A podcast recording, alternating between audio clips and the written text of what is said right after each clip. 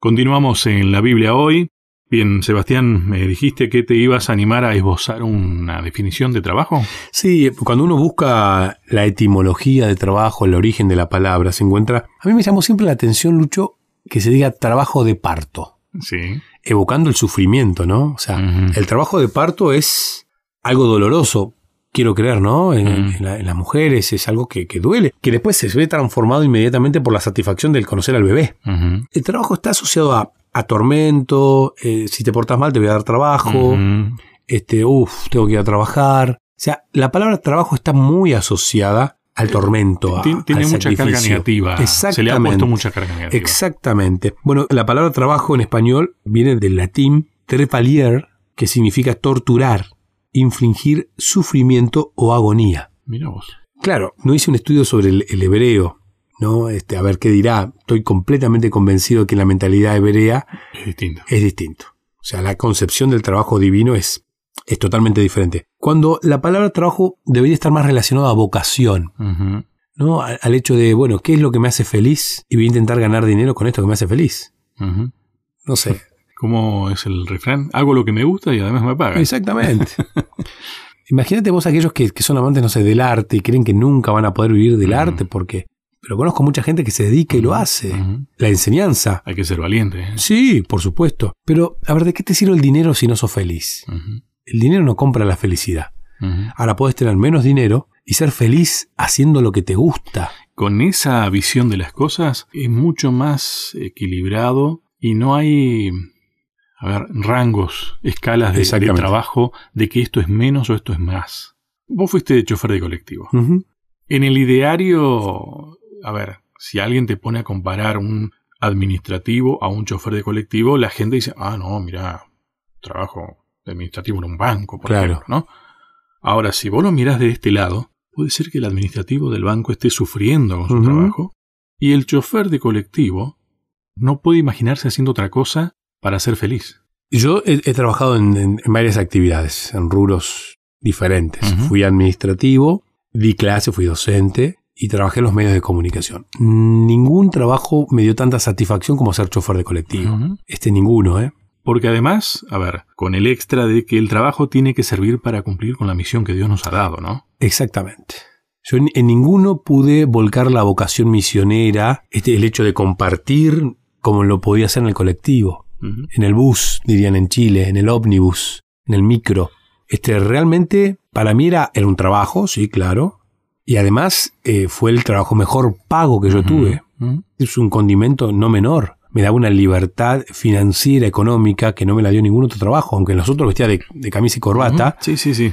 Como colectivero era cuando mejor estaba económicamente realmente lo disfruté y lo, extraño mucho. Extraño mucho ser colectivero. Y la gente que me está escuchando dice, pastor, este, sí, sí, sonríanse. pero eh, Extraño mucho, me encantaría. Yo, saqué, este tema a cuenta porque justamente sí, sí, la historia. Yo lo tenía por aquí también medio agendadito, porque hablando de esto de la vocación y de los dones que Dios te da, yo creo que Dios me dio el don de, charlar, de, la, comunicación sincera y, y en mi colectivo me, permitía ejercer ese don que Dios me dio, dialogar con personas con necesidades espirituales y dar a conocer la palabra de Dios como en, otros lugares no pude. Y a ver, yo siempre digo lo mismo, ¿no? Lo decía, ¿no? Cuando era chofer de colectivo con mis compañeros, que de paso, ¿eh? la influencia que tuve con amigos, compañeros de trabajo, nunca la pude tener en otro lugar. Claro. Nunca mi trabajo fue tan misionero como cuando era chofer de colectivo. Entonces yo lo que decía era, los médicos son importantes, los enfermeros son importantes, los abogados son importantes, los maestros son importantes, pero todos necesitan un chofer de colectivo que los lleve al trabajo. Algunos van a ir en auto, pero todos necesitan a un, a un chofer que los lleve. No sé si me explico. O sea, y es tan noble la función y uno se ve tan realizado cuando uno ve a una abuela que va a visitar al nieto o al nieto que va a visitar a la abuela o al hijo que va a visitar a su mamá y se toma el colectivo y te va contando, voy a visitar a mi mamá que no la veo hace un mes o voy al hospital a ver al bebé de mi amigo que nació y esas historias y uno se sentía parte también porque lo estaba trasladando, estaba generando el servicio para llevarlo y eso es cumplir con la vocación que Dios te da. Con la misión. Exactamente. Entonces, es pequeño el engranaje, pero sin ese engranaje no funciona toda la maquinaria. Y a los que están del otro lado escuchando, tal vez en formato podcast o tal vez en la radio o no sé, o como nos puedan estar escuchando, el hecho de sentirte poco porque pensás que sos una pieza disminuta, no importa, sos fundamental en el engranaje de la misión. Si lo mirás por proporción al resto, vale mucho más que un engranaje muy grande, tal vez. Totalmente. Hoy, económicamente hablando, hay piezas que son mucho más costosas siendo pequeñas y son todas necesarias. Hace un tiempo atrás hablábamos, este, cuando todavía estábamos asistiendo a los templos, ¿no? Todo bien, podés preparar el mejor sermón de, del día como pastor, pero si el diácono no abre la puerta, la gente no entra. Eh, totalmente. claro, a veces uno se deja ver, llevar por las luces, ¿no? Y una cosa no va en desmedro de la otra. No, son funciones diferentes. Exactamente, pero todas necesarias. Eso está bueno en educar a, los hijos, ¿no? Mi hija desde muy chiquita dice que quiere ser maestra jardinera, tiene nueve años. Y yo le veo un, don natural hacia eso. Y ella tiene una admiración hacia las maestras jardineras, hacia la enseñanza, y a ella le gusta. Y uno como padre, nosotros le regalamos ella no sabe, ¿no? Que le hemos regalado pizarrones, tizas y un montón de cuestiones para que ella siga fomentando ese don que tiene. Aparte le gusta y disfruta mucho de las manualidades. Mi esposa también disfruta mucho de las manualidades. Mi esposa no es maestra jardinera, pero si hubiese tenido unos padres que hubiesen fomentado en ella, yo creo que ella hubiese sido una gran maestra jardinera. Mm. Bueno, hoy te mencionaba a mi, abuelo. Mi abuelo, él quería ser maestro. Mira. Y lo fue. No tuvo el título, pero lo fue. Es que, bueno, el otro día escuchaba la definición de, de magíster, mm.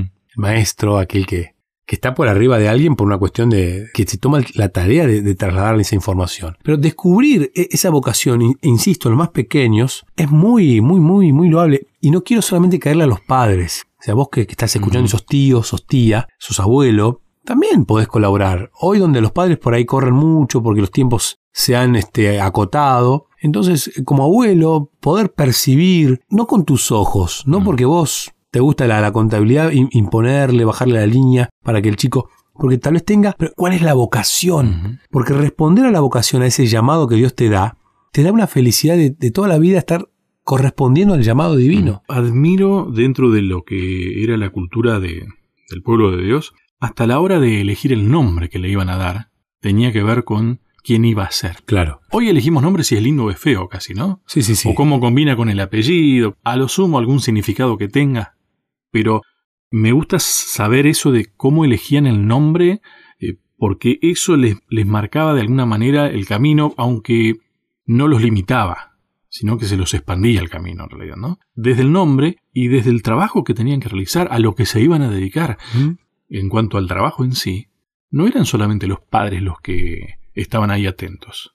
Era la comunidad. Totalmente. Y a veces caía el nombre por decantación, ya, ya no, no había que ponerse a pensar cuál iba a ser el nombre para él porque ya todo el mundo sabía que este era era así, ¿no? Y, llevaba ese nombre. Bueno, uno tiene amigos que cargan con, en tu caso, de paso Lucho, ahí tengo amigos que cargan con, con, esos apodos que ya forman parte de su nombre y hasta es difícil identificarlos con, con el nombre del, del documento. Sí.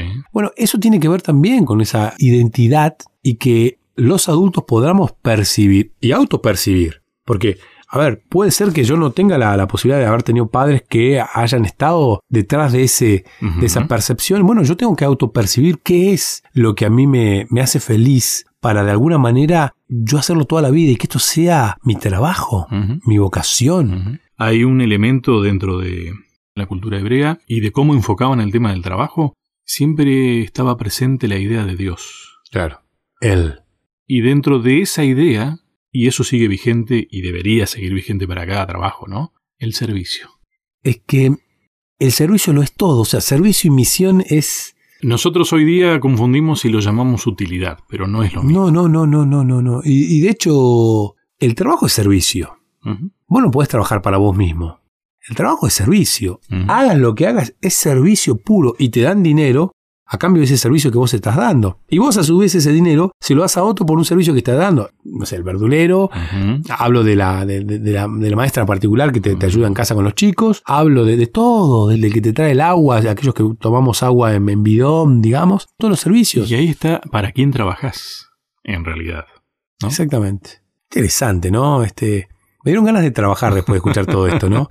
Pero es tan interesante. Ah, no, estás trabajando? Totalmente. Es tan interesante esto de, aceptar el llamado, de sacarle el mote de algo tortuoso a la palabra trabajo, más allá de que su origen viene de ahí, transformar el trabajo por la palabra vocación, por la palabra llamado, por la palabra misión, por la palabra servicio y disfrutar. Porque se nota, ¿eh? Se nota cuando un albañil disfruta y es ama. Cuando un electricista, cuando una ama de casa. Yo conocí una chica que una vez me dijo, Mi sueño es ser ama de casa. Perfecto. Sí. Y disfrutar de eso, ¿no? Yo no sería enfermero nunca. Y a los enfermeros los admiro. Y me encanta cuando ellos cuentan su tarea como es la mejor del mundo, ¿no? Y, hazañas. Exactamente. Y vos, ay, me da cosita, ¿no? Todo lo que me cuentan. Pero hacer de esto, si, sos peluquero, tengo mi amigo Diego, que es peluquero, hacer de, tu trabajo un ministerio. Y eso realmente no se convierte en algo tortuoso, se convierte en algo totalmente delicioso porque empezás a servir al otro, al prójimo. Creo que todo esto que estamos hablando, Seba, termina dándole sentido de dignidad. Uf, sí, tengo, lo tengo aquí agendadito. ¿Te parece que en el próximo bloque hacemos una pequeña pausa, ya seguimos?